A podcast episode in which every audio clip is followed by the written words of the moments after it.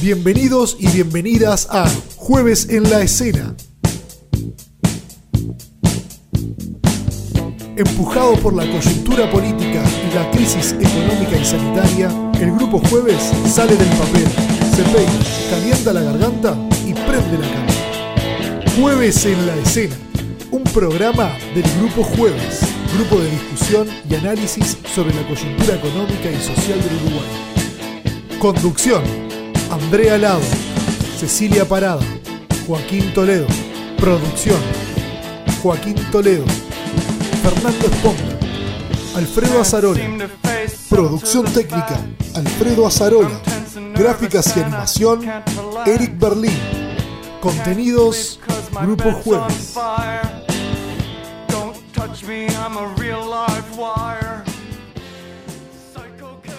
Los ricos en Uruguay. Primera parte.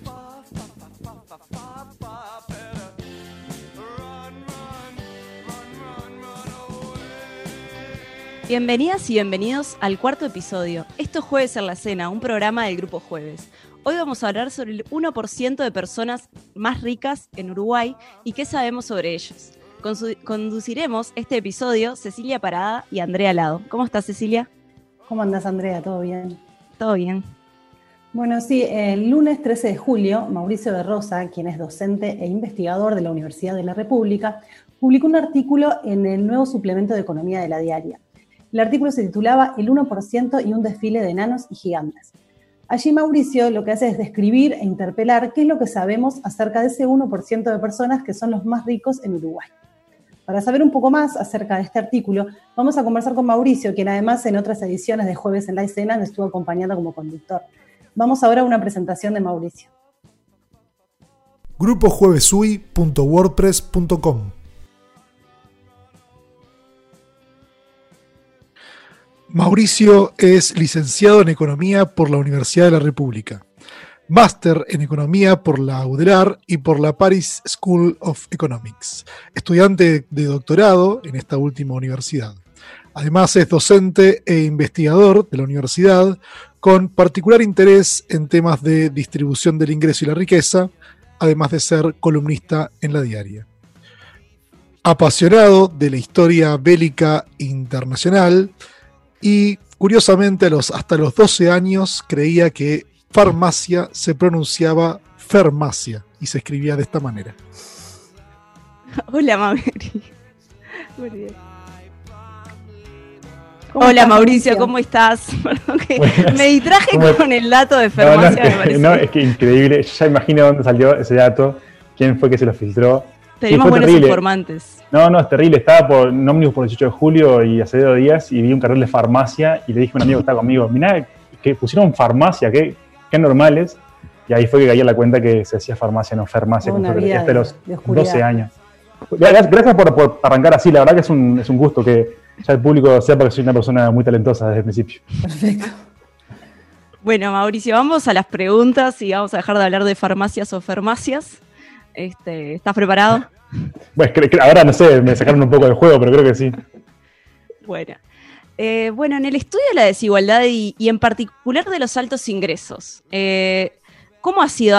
¿Hace, hace mucho tiempo que está eso o es algo relativamente nuevo? Ah, bueno, eh, Uruguay tiene eh, una larguísima tradición de estudios sobre desigualdad, sobre distribución del ingreso. Este, de la mano en particular, gente como Andrea Vigorito, Verónica Marante, Rodrigo Arim, que, han contribuido enormemente a, los estudios de este, este tipo de, cuestiones y aparte a la formación de, investigadores. Y, es mucho lo que sabemos sobre distribución del ingreso en general en Uruguay, en particular sobre la distribución del ingreso en, en el periodo este, post-dictadura. Este, se ha acumulado muchísimo conocimiento al respecto. Sabemos que, la desigualdad, por ejemplo, este, creció fuertemente, eh, sobre todo desde la segunda mitad de la década del 90, creció de forma sostenida. Es interesante porque creció cuando la economía venía creciendo, eh, la desigualdad siguió creciendo cuando la economía se estancó allá por el 98-99, siguió creciendo cuando la economía entró en crisis y aún continuó creciendo cuando la economía rebotó después de la crisis de 2002 este, y, y empezó a crecer nuevamente. Eh, entonces esto nos da ya la, nos da la pauta de que, de que el crecimiento del PBI o su caída en realidad tiene una relación que es más bien compleja con, con la desigualdad, que no es, es una relación que sea este, directa, y la desigualdad de ingresos empezó a caer recién allá por 2008 aproximadamente, de la mano del crecimiento económico, el crecimiento del empleo, de los salarios, pero sobre todo un conjunto de políticas que, deliberadamente buscaban la redistribución de ingresos, y la desigualdad cayó, digamos, este, abruptamente, de forma muy dramática, muy sustantiva, entre 2008 y, 2013. Este, en ese periodo, como para fijar ideas nomás, Uruguay recorrió un tercio de la distancia que lo separaba de los países más igualitarios del mundo. Fue, una, caída de verdad muy sustantiva que fue seguida después por, una, por un cierto estancamiento este, en, esta reducción de, la desigualdad. Este, entonces, bueno, como, verán, sobre estas cuestiones hay muchísimo conocimiento acumulado, hay mucha información, mucho análisis, pero sobre una, digamos, sobre una expresión particular de la desigualdad, que es esto de cuánto acumulan los grupos de, de altos ingresos y de muy altos ingresos en Uruguay, los, ricos, digamos. Eh, sobre eso sabemos relativamente poco, hasta hace, hasta hace poco tiempo, y esto es eh, en particular porque las fuentes de información que habitualmente se utilizan para estudiar la desigualdad, por ejemplo, este, la encuesta continua de hogares, que es como la fuente principal de información, no, no es muy buena para, para, para, estudiar, para entender qué pasa con estos grupos de altos ingresos, con los ricos. Este, esto en general se estudia con eh, las declaraciones de impuestos de las personas, lo que las personas declaran que ganan al momento de, intentar hacer, la liquidación de impuestos. Y, esto este, Uruguay antes no lo tenía porque no tenía impuestos directos del estilo del IRPF. Fue recién con la incorporación del IRPF que pudimos empezar a observar qué sucedía con estos grupos de, muy altos ingresos. Es decir, el IRPF tuvo un, un doble efecto que fue, por un lado, aportar a esta caída de la desigualdad en Uruguay, pero además nos permitió observar qué es lo que sucede con estos grupos de altos ingresos y por eso en, el último tiempo, en, los últimos años, este, hemos logrado aprender muchísimo sobre, sobre este grupo tan pequeño de población, pero, pero tan relevante para la economía. ¿Y qué sí sabemos sobre los ricos? Bueno, este, sabemos, sabemos todavía muy poco, eso es lo primero que hay que decir. Sabemos muy poco, pero sabemos más que, que hasta hace unos años. Este, en primer lugar, tenemos una aproximación un poco mejor sobre qué tan ricos son qué tantos ingresos generan, este, digamos, mensualmente.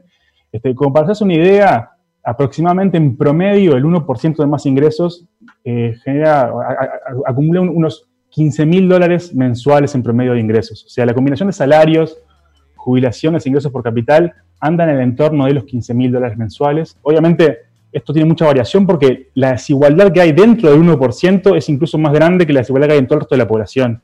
Son grupos muy desiguales, este, adentro de sí mismos, entonces uno puede encontrar ingresos de 15 mil dólares o mucho más este, en términos mensuales. Este, esto se traduce, por supuesto, en una acumulación de los ingresos muy importante.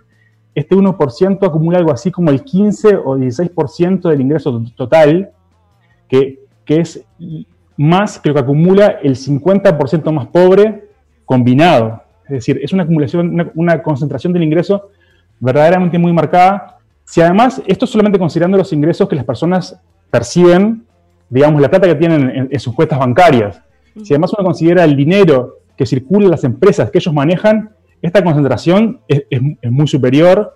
Ahí las estimaciones son más difíciles, pero ahí puede ir eh, la participación de este 1% más rico, puede llegar hasta el 25% del ingreso fácilmente.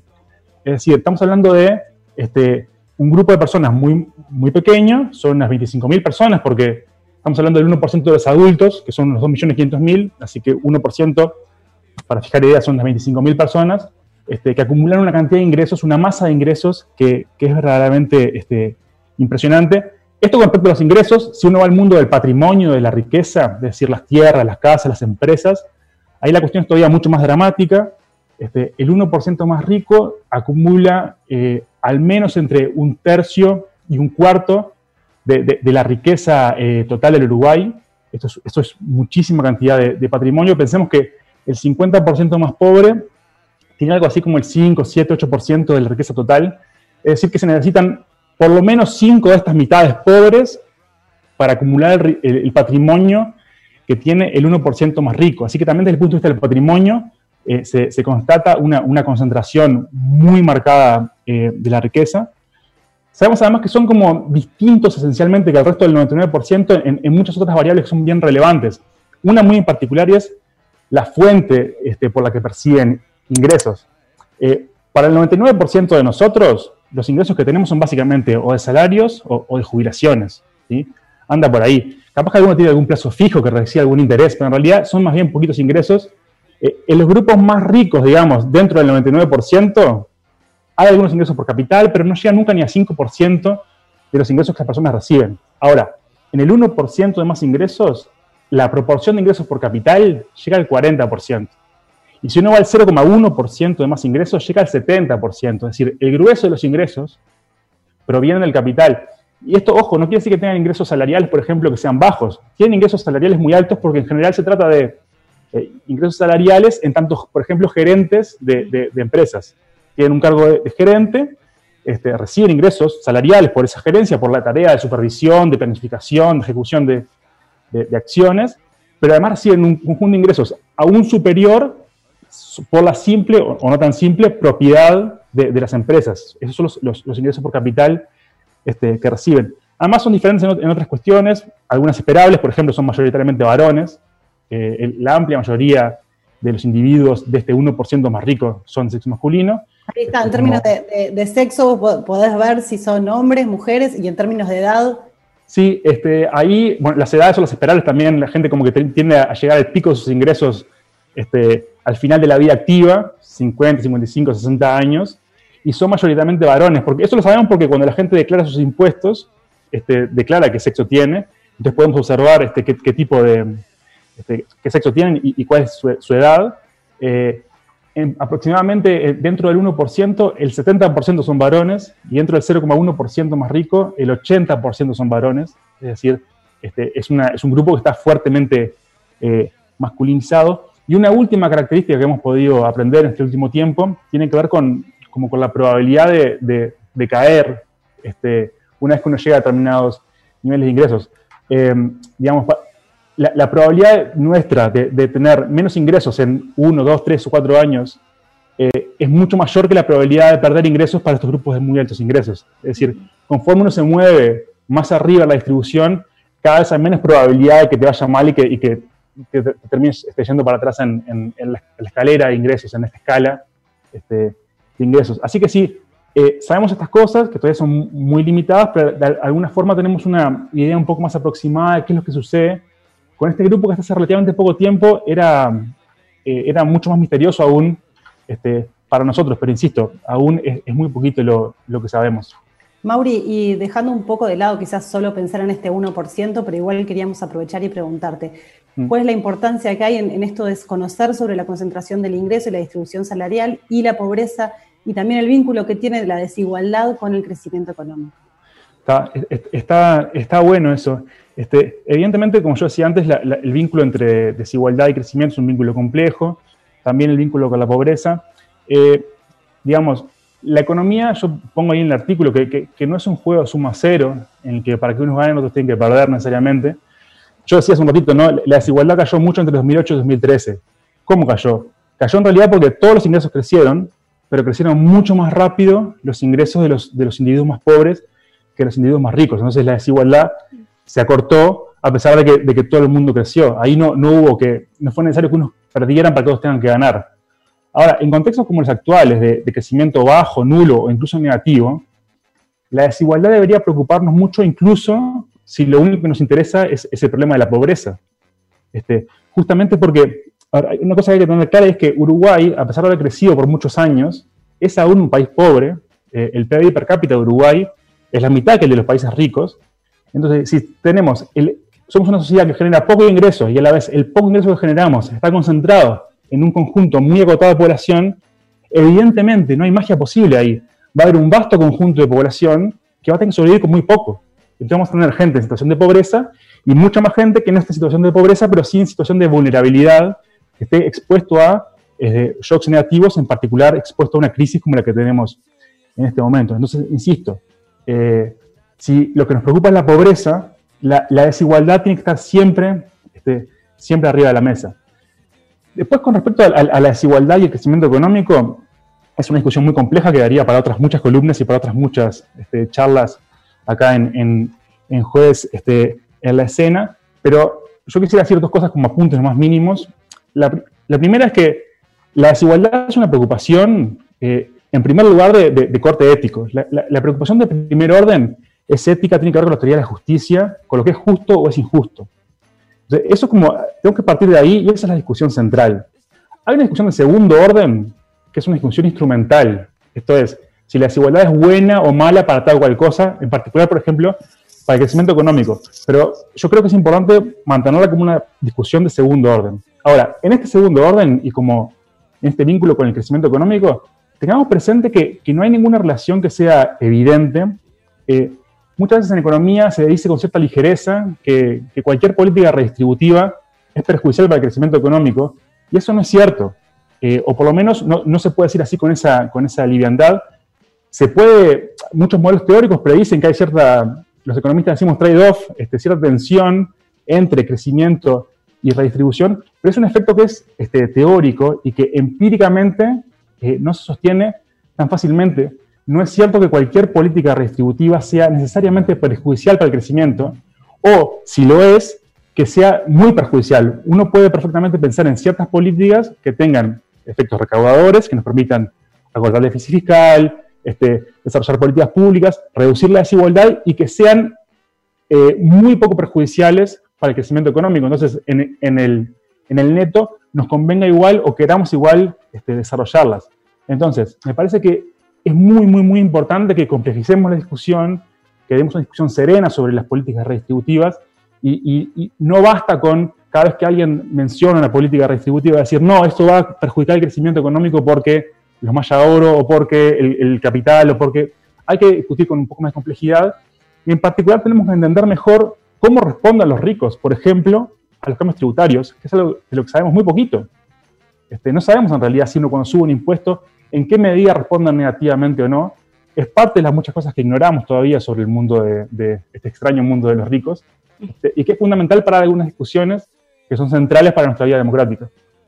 Bueno, queda súper claro y como vos decís también quedan muchas cosas para seguir charlando en una futura ocasión. Muchas gracias por acompañarnos este, y bueno, hasta la próxima. Muchísimas gracias a ustedes. Chao, gracias. Chao, Grisas. Chao.